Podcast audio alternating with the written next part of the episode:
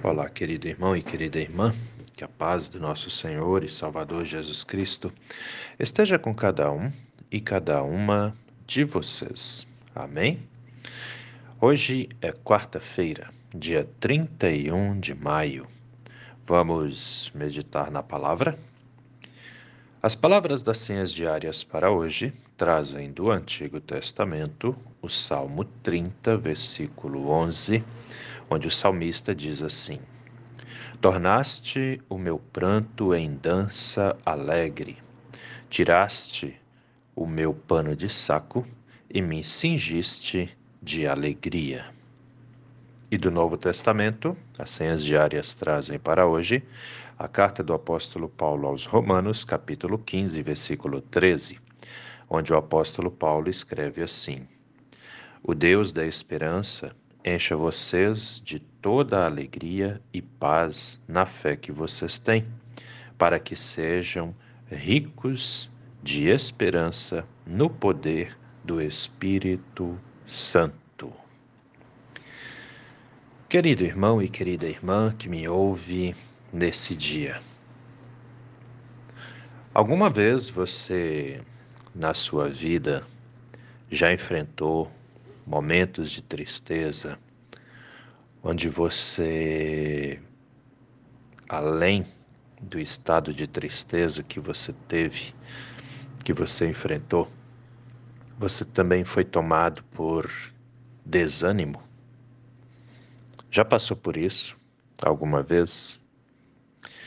De repente, alguns, algumas aí vão dizer: Olha, não me lembro de ter passado por alguma tristeza que me levou a me desanimar, né? De repente, outros vão dizer: já enfrentei tristeza, sim, que me desanimaram também. E pode ter também aqueles que vão dizer: muitas e muitas vezes enfrentei esse tipo de coisa, né? Desânimo às vezes ele vem até nós, né? Um, não sei como é para você, mas uma das coisas que nos causa desânimo, né, é a tristeza associada às decepções, né? Muitas vezes nos decepcionamos com coisas, com pessoas, e isso meio que gera em nós uma tristeza grande, profunda, que também nos conduz ao desânimo.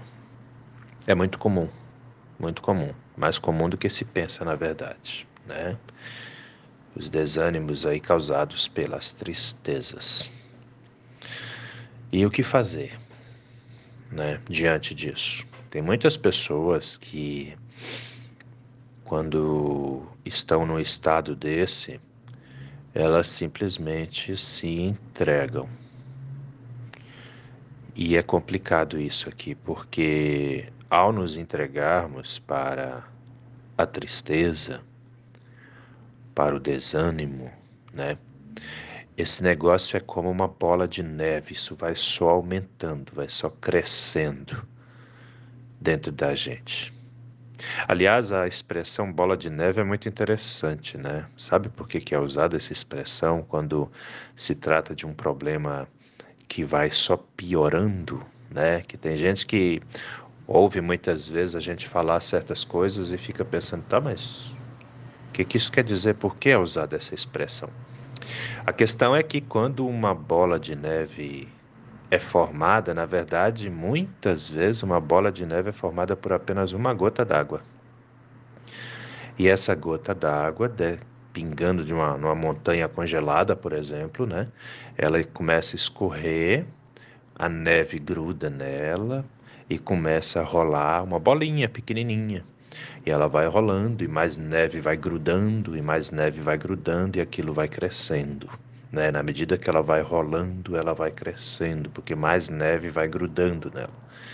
E aquela bolinha de nada que nasceu em apenas uma gota d'água pode virar uma bola maior do que uma casa. Né? É interessante, por isso que é usada essa expressão, uma bola de neve, né? Que vai crescendo, vai desenvolvendo. E às vezes assim também são as nossas tristezas, os nossos desânimos que vão crescendo, vão aumentando diante das situações difíceis que enfrentamos, né? Pois é. E o que fazer? Né? Tem gente que se entrega, como eu disse, e, e aquilo vai só piorando. Não vem uma, uma mudança, não vem uma solução. A pessoa vai se entregando, daí a pouco ela não consegue nem se levantar mais, daí a pouco ela só está chorando, né?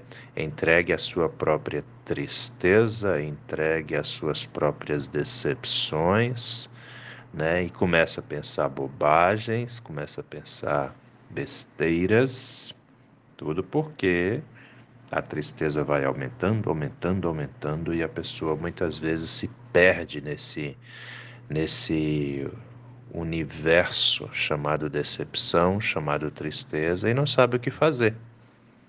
É hora de buscar ajuda, né? Pode procurar um amigo, pode procurar uma pessoa de confiança, pode procurar um pastor, pode procurar um padre é, que vai te ouvir, vai te aconselhar. Mas também você pode dar um passo sozinho, que eu diria até que é o passo mais importante de todos. Porque é assim, ó mesmo que a gente precisa e reconheça que precisa de ajuda, né? É, nós precisamos querer a ajuda. Nós precisamos, além de querer, precisamos estar é, prontos para aceitar a ajuda e precisamos pedir a ajuda, né? E o primeiro passo aqui, queridos, queridas, não se iludam não, é na oração. O primeiro passo. Não adianta, por exemplo, eu querer falar com o pastor, eu querer falar com o padre, se lá no fundo eu já decidi que não vou fazer, porque me falta forças, né? Então o que, que eu faço? Senhor, me ajuda. Me ajuda, me dê a força que eu preciso. Eu preciso falar com alguém, eu preciso buscar ajuda. Me ajuda, né? E se levante, e se levante. Não fica ali onde você está. Não adianta você falar, Senhor, me ajuda, Senhor, me ajuda, e ficar deitado em cima de uma cama.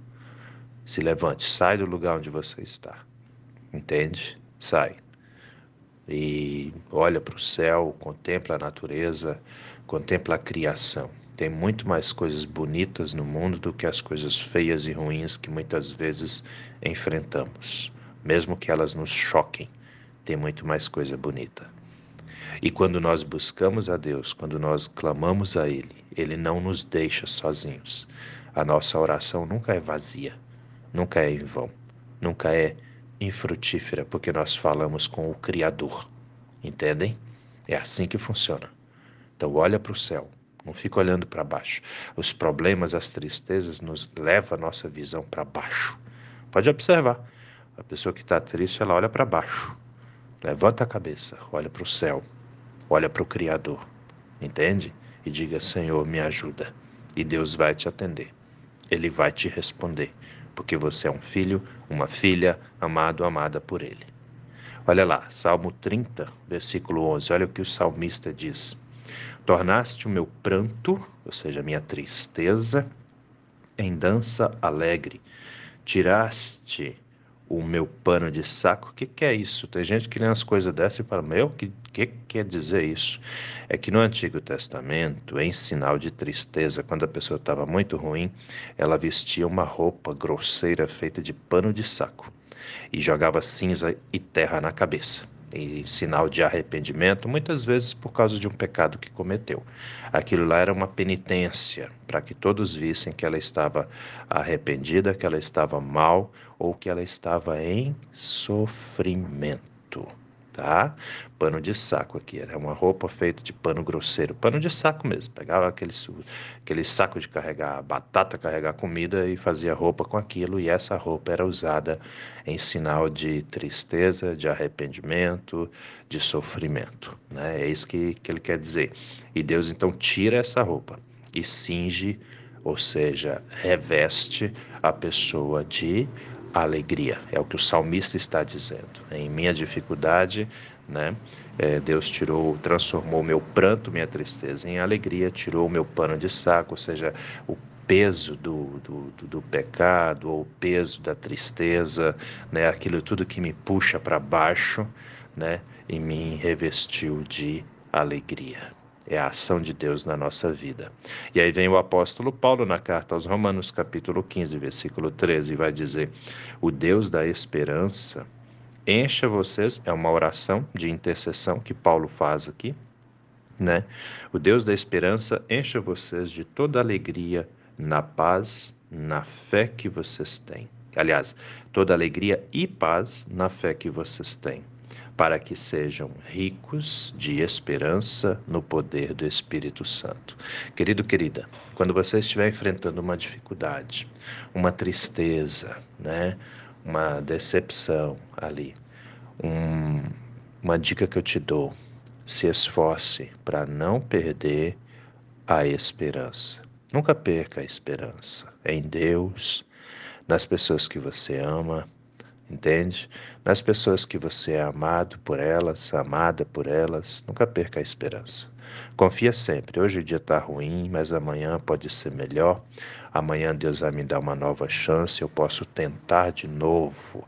As perdas, as desilusões, as tristezas, os sofrimentos, tudo isso faz parte da vida. O que nós precisamos é nos policiar para que essas situações de dificuldade não tomem conta da nossa vida, para que elas não abafem ou anulem a nossa esperança. Confia sempre, espera no Senhor, que a sua esperança esteja sempre em Deus. Olha para o céu nos momentos de dificuldade, clame: Senhor, me ajuda. Eu tenho certeza absoluta que Ele vai te ajudar que Ele vai te abençoar, que Ele vai renovar suas forças e seu espírito, porque Deus te ama. Amém? Pensa nisso com carinho, meu irmão. Pensa nisso com carinho, minha irmã, porque essa palavra é para mim, é para você, é para todos nós. Vamos orar? Deus eterno e todo-poderoso, muito obrigado, Senhor, por mais esse dia de vida que recebemos das Suas mãos por mais essa oportunidade que temos de já agora cedinho podermos refletir na Sua palavra. Assim, meu Deus, entregamos as nossas vidas ao Senhor e te pedimos, Pai amado, se tu conosco a cada instante de nossas vidas. Meu Deus, renove a nossa esperança, renove a nossa fé, renove a nossa força. Que o seu Espírito Santo venha sobre todos e todas nós, de modo que a nossa esperança seja fortalecida, que a nossa fé seja iluminada pelo Senhor. Nos guarde, Senhor, e nos proteja de todos os males, de todas as tentações e de todos os perigos também. Abençoa, meu Deus, os enfermos, as enfermas que estão em tratamentos em casa, que estão internados em hospitais. Abençoe nossa casa, nosso lar, nossa família, desde a mais pequenina criança até o idoso e idosa de maior idade. Todos nós e todas nós necessitamos da Sua presença, necessitamos do Senhor. Por isso te pedimos, se tu conosco, Pai amado, a cada novo dia, a cada nova manhã. É o que nós te pedimos e desde já também te agradecemos, porque a nossa fé nos dá a certeza de que o Senhor está conosco. Em nome do nosso Senhor e Salvador Jesus Cristo. Amém, Senhor. Querido irmão, querida irmã, que a bênção do Deus eterno e todo-poderoso, Pai, Filho e Espírito Santo, venha sobre você e permaneça com você, hoje e a cada novo dia de sua vida, em nome do nosso Senhor e Salvador Jesus Cristo. Amém. Que Deus abençoe a todos e até a próxima.